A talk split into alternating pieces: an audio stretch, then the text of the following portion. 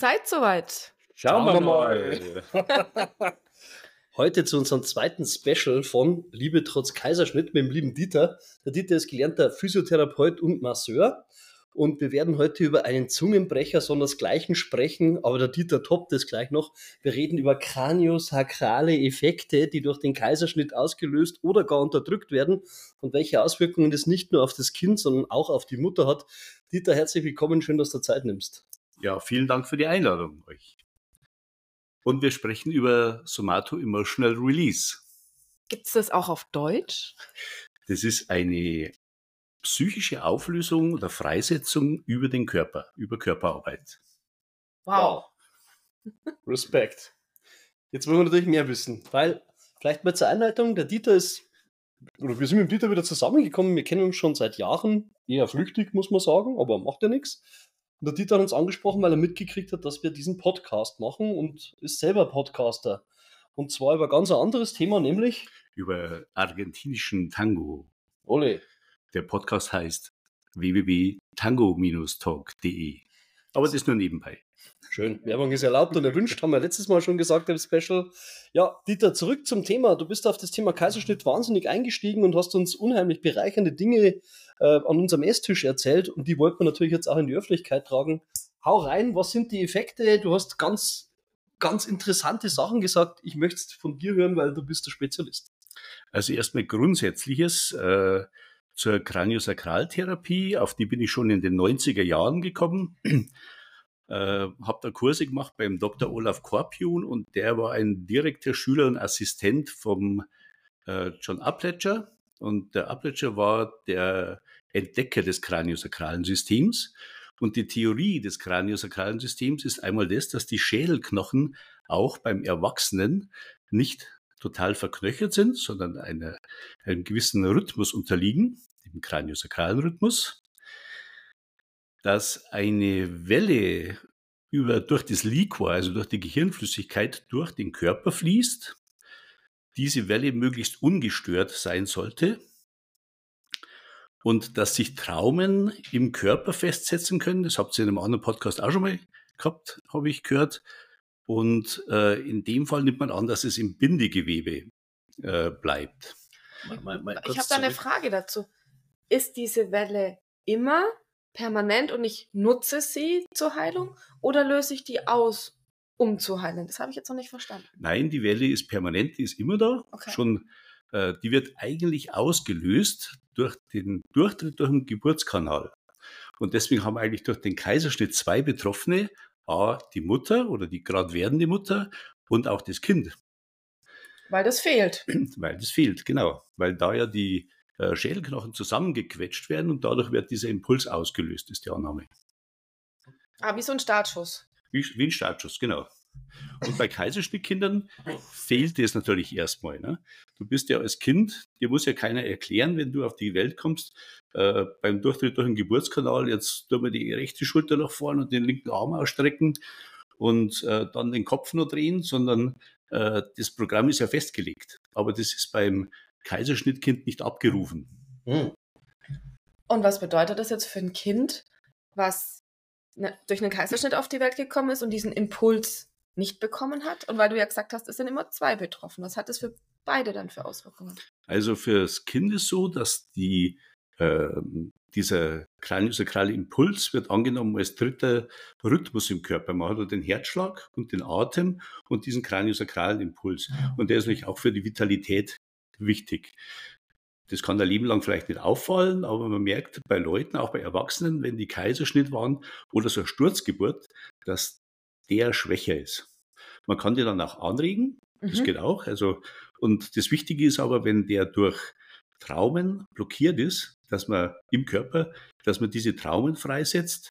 Und das ist dann dieses Somato-Emotional Release. Das heißt, ich setze über körperliche Berührungen was frei und das kommt dann einfach hoch. Das ist. Also Somato ist die Berührung oder Soma ist das? Somato ist über den Körper, genau. Mhm. Somatisch ist über den Körper. Okay, und wenn du sagst, es ist ein Trauma, das heißt, das Trauma blockiert dann diese Welle. Genau. Dass sie durch den kompletten Körper äh, fließen kann. Genau. Du fängst normalerweise am Kopf an oder an den Füßen, schaust das ist die Kunst dabei, diesen, diesen Impuls, diesen Rhythmus äh, zu fühlen und schauen, wo ist der blockiert, wo fließt der nicht. Das ist wie wenn Wasser fließt und du hast so einen Biberdamm. Der mhm. Körper hat ja auch äh, drei Diaphragmen, drei große Diaphragmen. Das ist der Mundboden, das Zwerchfell und der Beckenboden. Und oft ist in diesen Bereichen äh, wie so ein Stau, wie so ein Damm. Mhm. Wenn du diesen Damm auflöst, durch ganz sanfte Berührungen, dann ähm, ja, dann kommt oft erstmal der Dreck hoch praktisch. Was heißt das konkret? Äh, das heißt, es äh, löst sich was auf, es lösen sich alte Traumen auf, es können Bilder kommen, die Leute äh, hm. quatschen oft ganz gern, also erzählen über irgendwas, wo sagen, über das habe ich noch nie geredet. Beim Mundboden sind es wirklich oft Sachen, die zurückgehalten wurden. Entschuldigung. Achso, sie die auf die Zähne gebissen, die Lippen zusammengedrückt, was Dinge, die nicht raus die, sollten oder die nicht raus dürften. Bei Traumen, also auch bei Missbrauchssachen, ist ja oft gar nicht das Schlimme, der Missbrauch, der natürlich schlimm ist, sondern das nicht drüber reden zu können, ja. dass ich es keinem erzählen kann. Genau, das wenn man nicht ernst genommen wird. Das bleibt auf dem Mundboden hängen. Der Mundboden hängt auch wieder zusammen mit dem Beckenboden. Wenn du die Zähne zusammenbeißt, kannst du schlecht wieseln. Ich habe das neulich beim Hund äh, bemerkt, dass der, bin mit ihm spazieren gegangen, der hat einen Ball mitgetragen, der nimmt sein Spielzeug immer selber mit, aber zum Kacken hat der den Ball abgelegt. ja, das ist ganz interessant, weil, ähm, was sagt ja auch, die oberen und die unteren Schamlippen hängen zusammen. Und wenn ich die Lippen zusammenbeiße, die Zähne zusammenbeiße, dann sind auch die unteren Schamlippen verkrampft und gehemmt und damit habe ich dann wieder Probleme beim Sex, weil ich nicht locker lassen genau, kann, genau, weil, weil, ich, nicht, weil blockiert ich bin. Gelöst bin, kein genau. Release habe praktisch. Ne? Okay. Ja, jetzt hast du, jetzt hast du zwei Betroffene angesprochen, also das äh, Neugeborene oder das gerade in der Geburt befindliche äh, Menschlein, das ganze Leben offensichtlich und auch die Mutter. Ähm, jetzt würde ich echt mal gerne Diaphragmen, boah, du hast bei solchen Begriffen rum, mir ist schon ganz schwindlig, aber ich würde mal interessieren, was bedeutet das jetzt? Die Frau hat eine Narbe, eine, eine querliegende Narbe, ähm, diese Diaphragmen, dieser ganze Geburtsprozess. Ich meine, der ist ja auch extrem schmerzhaft, wenn es wenn es äh, natürlich abläuft. Nochmal Kreissaal, Kreisen ist äh, eigentlich ein altdeutsches Wort für Kreischen, was heute Kreischen ist, vor lauter Schmerzen, deswegen heißt es Kreissaal. Ähm, was, was sind da die Effekte für die werdende Mutter oder für die dann Mutter, die eben nicht die natürliche Geburt erlebt hat? Ja, du hast dann eine Narbe, äh, am Bauch. Das kann manchen was ausmachen und manchen nicht. Und die Narbe ist ja nicht nur äußerlich, sondern die geht ja ganz durch bis zur Gebärmutter. Und äh, wenn das Ganze mit, mit Angst verbunden war, mit Schmerz verbunden war, mit, also am schlimmsten ist eher die Angst dabei, die man da speichert, ja. dann kann sein, dass da einfach das nicht fließt, ne, dass da der Biberdamm ist. Mhm. Das ist aber schon so, dass ja bei Frauen meistens, also ich habe festgestellt in meiner therapeutischen Zeit, dass Beckenboden meistens ein Frauenproblem ist. Ähm, da fängt es schon an mit dem. Was heißt Beckenboden ist ein Frauenproblem? Was heißt denn das konkret im Leben? Das ist so. Also ich kann ja sagen, Entschuldigung, ich, ich, ich, kann ja sagen, ich, ich, bin halt da sehr pragmatisch. Ich will einfach so konkret verstehen, ganz simpel, ja, da habe ich ein Problem. Und dann denke ich mir so, nee, ich habe eigentlich kein Problem, wovon reden die? Weißt du, was ich meine? Dass man so, dass man mal klar macht, was das bedeutet, wenn ich da blockiert bin. Alle reden immer von Blockaden, immer so super esoterisch und keiner kann mir eigentlich erklären, was das für einen Effekt hat. Und vor allen Dingen das Spannende, aber da haben wir ja noch Zeit, wie lösen wir das Ganze auf? Und was hat das dann wiederum für positive Effekte auf mein Leben? Und merke ich das, wenn ich es habe oder nicht? Weil ich glaube, ganz viele Dinge sind so perfide, dass ich es gar nicht mehr merke, weil es so tief in meinem System verankert ist, dass ich das als absolute Normalität empfinde. So, jetzt habe ich tausend Fragen gestellt, aber du glaube, ich glaube, du weißt, wo ich hin bin. Okay, jetzt fangen wir aber zuerst mal an, wo kommen diese Blockaden überhaupt her? Hm. Zum Beispiel im Beckenboden.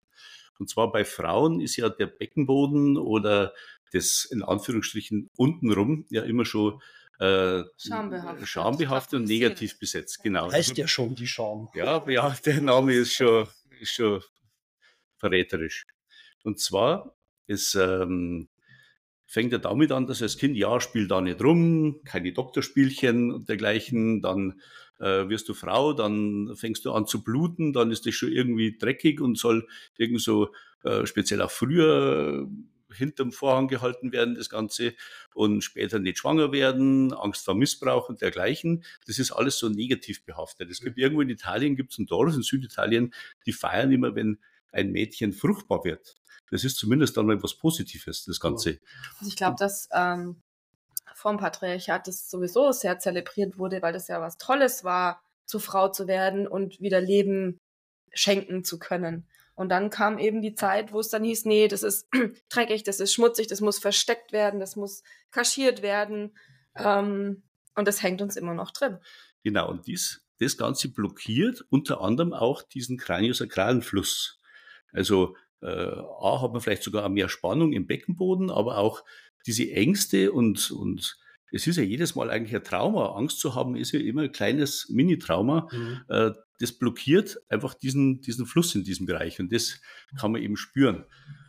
Und ähm, dann geht es aber auch runter, dann geht es oft nicht mehr in die, in die Beine rein, dann merkst du unten an den Füßen, dass das nicht ankommt, dann kannst du über die Füße gehen. Was Von, merkt man da? Das ist diese, diese Welle, du musst dir vorstellen, es geht eine ganz sanfte Welle, ungefähr. Du spürst das mit den Händen. Du spürst das mit den Händen. Das, ist, das schaut von außen aus, ein bisschen wie Hand auflegen. Ja. Aber im Endeffekt spürst du, ne? so wie du einen Puls misst, wenn du, wenn du deinen dein Puls am Arm misst, darfst du auch nicht draufdrücken, wie der Schreiner von nebenan oder der Schmied, sondern äh, und das ist noch viel viel sanfter. Die Kunst ist dann dabei, das äh, zu fühlen. Es, man kämpft immer nur damit, glaube ich, das wissenschaftlich anzuerkennen. Aber wenn du das einmal gefühlt hast, brauchst du eigentlich die wissenschaftliche Anerkennung nicht, weil dann kannst du fast immer loslassen. Ich habe ich hab letztens einen ganz netten Effekt gehabt dazu. Und zwar hatte eine fürchterliche Mandelentzündung, also wirklich grauenhaft. Und ein Freund von mir, der ist Arzt, der hat mir da geholfen und hat mir Penicillin danach verschrieben und so. Und er hat gesagt, naja, also wenn man es nach der ersten Gabe von Penicillin schon merkt, die Verbesserung, dann ist es normalerweise Placebo. Und ich meinte dazu nur ganz trocken, wäre mir egal, wenn es mir besser geht. Das ist mir einfach egal, wo der Effekt herkommt, weil Placebo beweist ja nur die Selbstheilungsfähigkeit unseres Körpers. Wenn Placebo hilft, hast du zumindest keine Nebenwirkungen. Ne? Ja, wunderbar. Außer die eingebildeten. Ja. Entschuldigung, jetzt habe ich unterbrochen, aber mir ist es immer egal, ob das, ob das jetzt, äh, da gibt es ja immer welche, die müssen mit aller Gewalt jede Chance äh, zerstören, weil scheint haben die ein ganz ein fürchterliches Programm in sich laufen und das heißt, was ich nicht gelernt habe von höchster Instanz irgendwelcher staatlicher Natur, darf nicht richtig sein, weil da muss ich ja mich ändern. Und die Leute laufen zuhauf rum, auch äh, unter Wissenschaftlern. Ich habe letztens ein Streitgespräch gehabt mit einer, die, die wollte mir mit allen Gewalt erzählen, dass Monogamie natürlich sei. Die hat aber, weiß, sie hat ein Biologiestudium gehabt und deswegen wüsste sie das. Jetzt frage ich mich, was äh, das gesellschaftliche Verhalten der Menschheit, die Sexualität, natürlich die Fortpflanzung selbst ist Biologie, aber da sind so viele andere Wissenschaften beteiligt. Ähm, und die hat einfach die Norm, die heute geltende Norm, die ja im Vergleich zur Menschheitsgeschichte ein Wimpernschlag ist, ähm, hat die verwechselt mit Natürlichkeit. So, deswegen. Genau, was ist, was ist was, über, überhaupt die Norm? Äh, was ist überhaupt die Norm? Ist, ja, also, das ist die, das, die, die, die, Norm, die heute als Norm bezeichnet wird, kann in zehn Jahren ganz anders sein. Ja, ja? Wenn wir gerade bei der Monogamie sind. Vor ein paar Jahren war die Norm, dass die Erde eine Scheibe ist, da lacht halt jeder. Ja, das ist einfach wahnsinnig. Ja, ja zum Beispiel mhm. war ja früher, war zwar vor meiner Zeit, aber zu diesem Nomadenzeitalter war, soviel ich weiß, Monogamie eh nicht gut, weil wenn jetzt ein, ein Mann in der Jagd oder bei der Jagd ums Legen gekommen ist, dann musste die Frau versorgt werden, die mussten die Kinder versorgt werden. Also die haben eigentlich eigentlich Gruppen gehabt. Und ja, das setzt das ja auch voraus, dass ich von vor, vor drei oder 4.000 Jahre oder vor 15 oder vor 50.000 Jahren weiß, wie Fortpflanzung funktioniert. Also wie die Kinder tatsächlich entstehen, dass das durch einen Samen entstehen kann. Das setzt schon mal voraus. Aber das haben wir schon woanders behandelt, nämlich dass das in solchen ähm, ja, ursprünglich oder matriarchalischen Systemen sich so weit vorträgt, dass die keinen Unterscheider haben in der Sprache zwischen Onkel und Vater, weil die nicht wissen, wer der mhm. Vater ist, ist auch nicht relevant, sondern das Kind, das kind ist vom Stamm. Deswegen passen alle Männer auf die Kinder auf, was ein viel Weil höheren jedes Schutz. Kind könnte ja potenziell das eigene sein. Ja. Das, was du sagst, ist komplett richtig und auch wissenschaftlich massiv tiefgründig ergründet. Übrigens nicht von der Biologie, sondern von der Soziologie, aber egal. Jetzt back, back to the roots. Wir waren eigentlich bei Wellen. Wir, wir waren mal bei Wellen. Genau, diese Welle geht einfach durch den Körper, die kann man spüren, wenn man das mal gelernt hat, dann lässt sie einen auch eben nicht mehr los.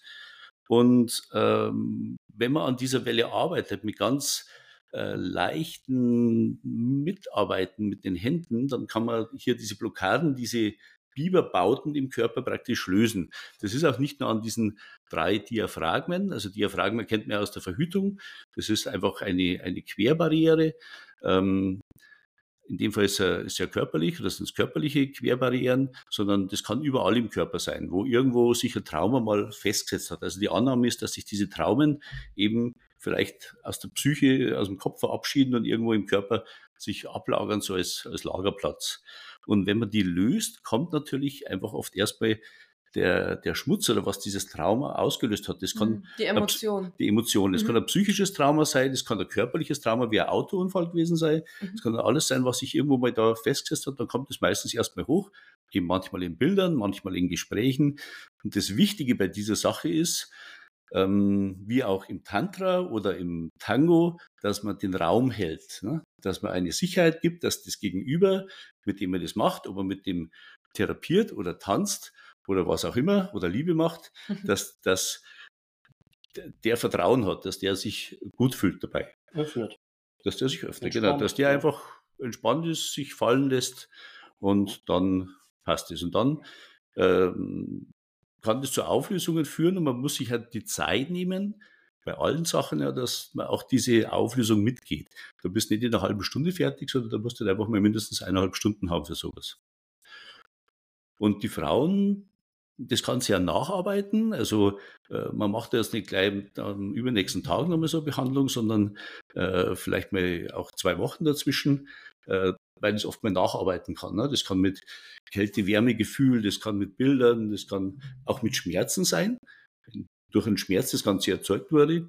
Und äh, dann macht man meistens so mal erst mal drei Behandlungen, bis das äh, mal richtig, richtig arbeiten kann und sich lösen kann. Genau. Welche, welche Effekte hat dieser Mensch dann, der diese Behandlung erfährt? Was, was erlebt er? Was, was ändert sich in dem seinem Leben?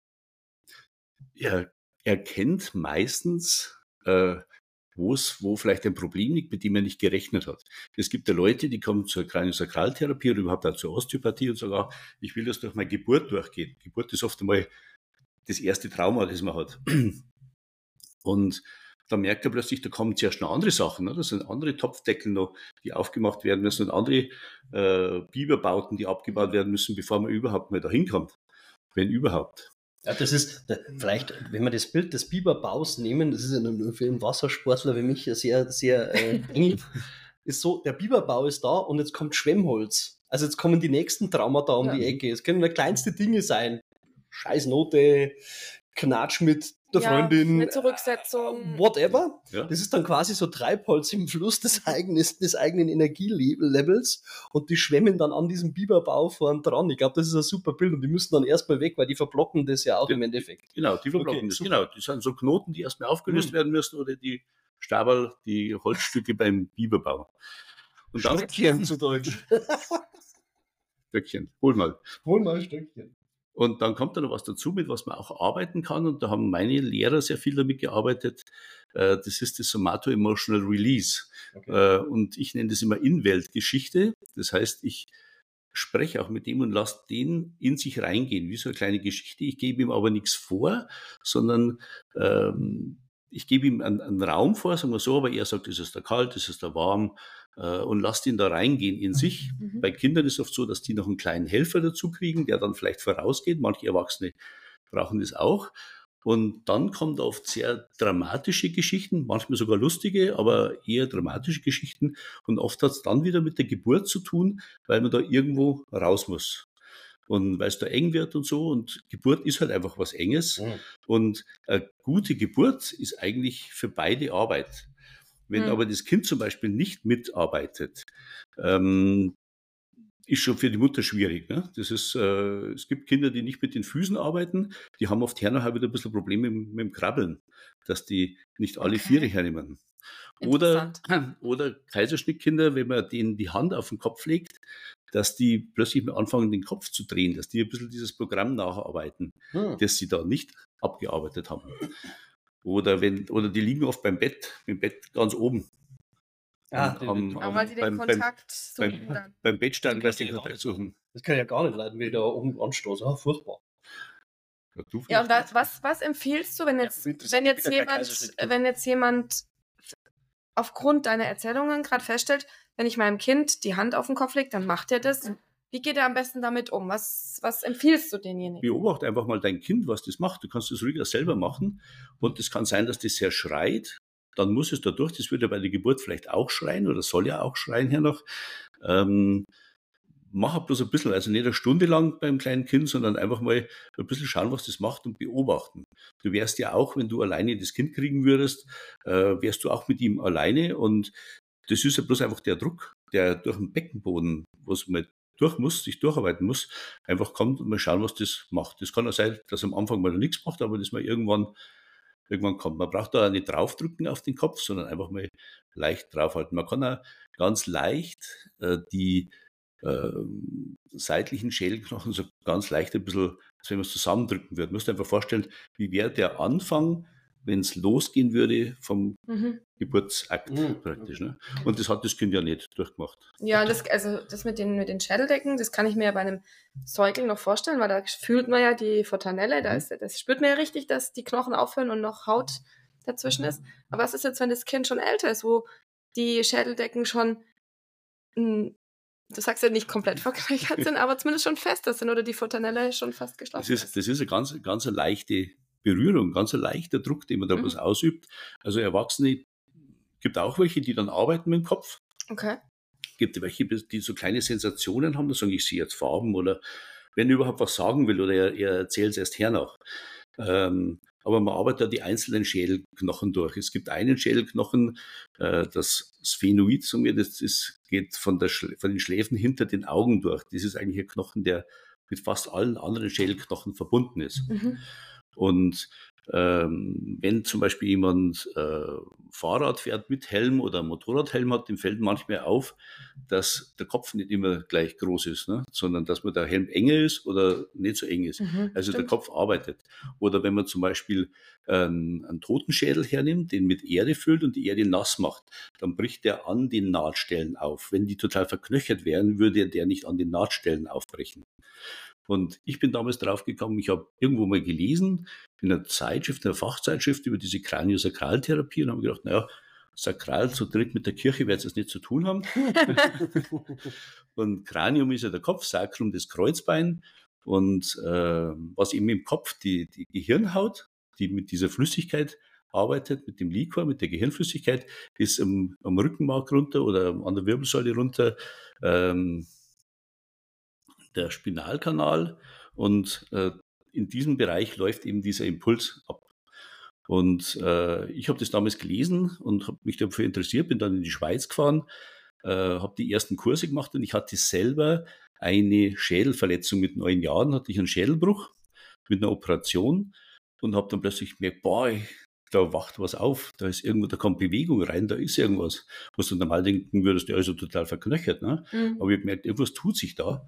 Und äh, da läuft jetzt irgendwas und irgendwie habe das dann beobachtet. Ich habe dann mal äh, einen Abend gehabt, wo mir eiskalt war, mitten im Sommer und habe aber gemerkt, irgendwie muss ich da durch. Und das war halt einfach eine Reaktion. Und wenn der Körper reagiert, ist ja in der Therapie immer so, ist eigentlich gut, wenn er was tut. Wenn er nichts tut, ist er irgendwie halt tot. Okay, jetzt noch ganz kurz, du hast noch letztens äh, eine ganz interessante Geschichte erzählt über Mutter, die hatte einen, einen Sohn, glaube ich, war es, oder hat den hoffentlich immer noch, ähm, der Probleme hatte, der ein Kaiserschnitt war, wo du damit was gelöst hast. Kannst du da noch kurz was zu erzählen? Kannst du dich erinnern? Oh, das waren so viele Patienten. Ich glaube, das war die Geschichte, wo der, der Junge mit dir immer erstmal gekämpft hat, meinst du nicht? Ja, oh ja, also, ah. ja, das war ein, war ein Junge, der war so äh, sechs, sieben Jahre alt. Der hatte am Oberschenkel äh, ein Weichteilkrebs. Okay. Und der war in der Klinik, glaube im Schwarzwald drüben oder bei Stuttgart drüben. Und die haben gesagt, äh, sie sollen sich jemanden suchen, der Kraniosakraltherapie macht. Und äh, ja, ich war zu der Zeit, weil ich so früh angefangen habe damit, in der Gegend der Einzige.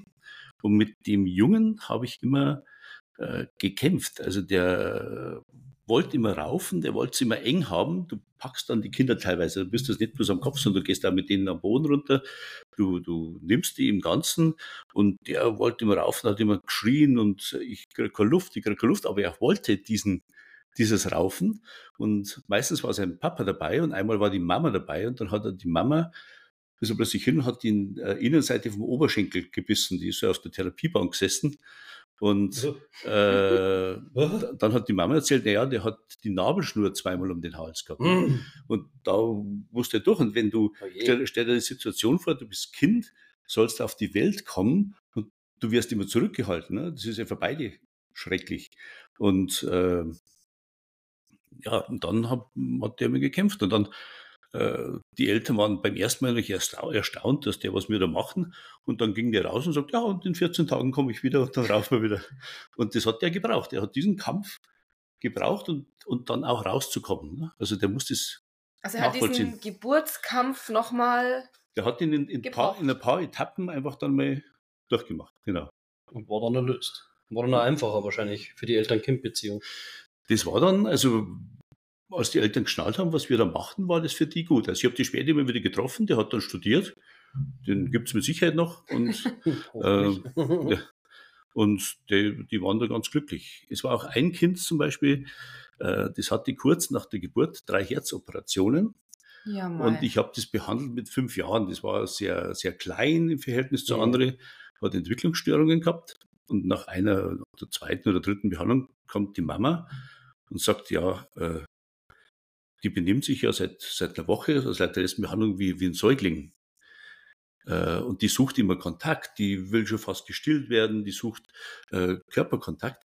Der hat das natürlich gefehlt. Ne? Die war ja Mhm. gleich nach der Geburt dreimal beim Operieren ja, klar. und die musste das einfach nachholen. Mhm. Mhm, und dieses diesen- Bonding und diese- dieses Kennenlernen und Genau, dieses Nahsein, dieses, diese Verbindung und das, äh, das wollte das. Das hat dann irgendwie so drei Wochen gedauert. Ich habe den Eltern erklärt, lasst es zu, macht es mit. Und die haben es auch genossen. Die haben sie auch nicht gehabt. Ne? Mhm. Und mit den anderen Kindern schon, die hatten mehr Kinder und dann ist es wieder gelaufen. Also eine Erlösung für die Beziehung zwischen Eltern und Kindern und auch unter den Eltern im Endeffekt, weil der Stress ist ja, es hängt ja im kompletten Familiensystem. Ne? Ja, also es tut, glaube ich, immer allen gut, wenn da irgendwas sowas aufgelöst wird. Okay, das, Also soll jetzt auch keine Werbung sein, weil ich hier gar nicht mehr praktiziere. ja, eben, das ist das Schöne. Ja. Er macht einen Podcast über Tango. Aber Tango eine wunderbare Art der, Verbind der Verbindung. Wie war das? Äh, äh, äh, für ein horizontales Bedürfnis eine vertikale Ausdrucksform. Ja, da ich aber auch im Tantra unterwegs war, kenne ich die anderen Sachen auch. Ja, ja, ich weiß. ähm, Dieter, recht herzlichen Dank, dass du die Zeit genommen hast. Das war das zweite Special von Liebe trotz Kaiserschnitt. Äh, bin total begeistert, weil ich, äh, wenn wir jetzt nicht den Cut reinhauen, müssen wir, glaube ich, nur eine Stunde reden. Und wir haben immer so die Philosophie, in unter einer halben Stunde zu bleiben. Also deswegen ganz vielen Dank für diese Wahnsinnseinblicke. Da muss man die ganzen Begrifflichkeiten noch schicken oder wir müssen es gleich aufschreiben, damit ich das richtig auch in die Texte reinbaue. Und ich sage an der Stelle recht herzlichen Dank, dass du die Zeit genommen hast. War super, mega interessant für mich und aufschlussreich. Ja, und ich habe trotzdem nur tausend Fragezeichen, aber das sind Hilfestellungen oder Ideen, wo ich hingehen kann. Wenn sonst nichts mehr hilft, dann gehe ich dahin oder vielleicht schon einen Schritt früher. Wenn ich, bevor ich den langen Kampf und jahrelange Probleme mit mir rumtrage, bringe ich halt mein Kind da mal hin. Im Endeffekt ja, oder passiert auch ja mich nichts selbst. Schlimmes. Oder auch sagen. mich selbst. Also Genau. schlimmer wird's nicht. Ja, schl schlimmer wird's nicht, weil wenn jemand einfach mal dir Zuneigung gibt, indem er dir die Hände auflegt und ein bisschen an deinem Schädel oder an deinen Füßen rumdrückt, was soll da passieren? Und wenn's hilft, geniale Geschichte. Recht herzlichen Dank. Auch danke von mir. Ja, ich sage auch danke und bis zum nächsten Mal.